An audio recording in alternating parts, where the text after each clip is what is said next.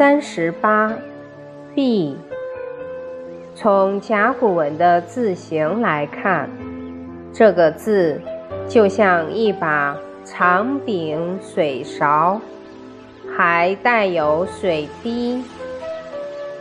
长柄上还有表示器皿的指示符号。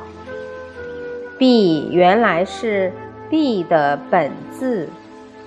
本意是标杆、标准，必还可用作连词，意为假如。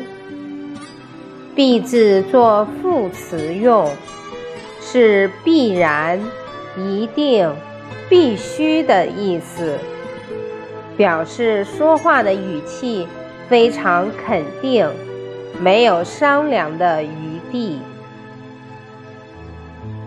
滴着水的长柄木勺，被借用为必须的“必”字了。